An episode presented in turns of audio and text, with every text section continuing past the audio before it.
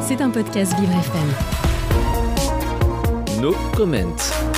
Le 16 septembre 2022, une révolution a débuté en Iran. Nos comments vous livrent chaque jour une actualité factuelle de la situation dans le pays. Au 140e jour de cette révolution, les dernières données chiffrées, vérifiées selon Human Rights Activists en Iran sont 179 enfants mineurs arrêtés, 71 enfants tués, 70 membres des forces du régime tués, 19 623 individus arrêtés, 5141 détenus identifiés, 719 détenus étudiants arrêtés, 528 protestataires exécutés. Huit des principales figures de l'opposition à l'étranger seront reçues demain à l'université de Georgetown aux États-Unis, à l'Institut pour les femmes, la paix et la sécurité pour une conférence pardon, sur l'avenir du mouvement de la démocratie iranienne.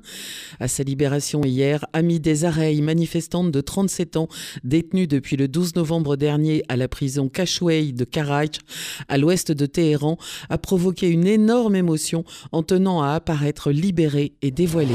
C'était un podcast Vivre FM. Si vous avez apprécié ce programme, n'hésitez pas à vous abonner.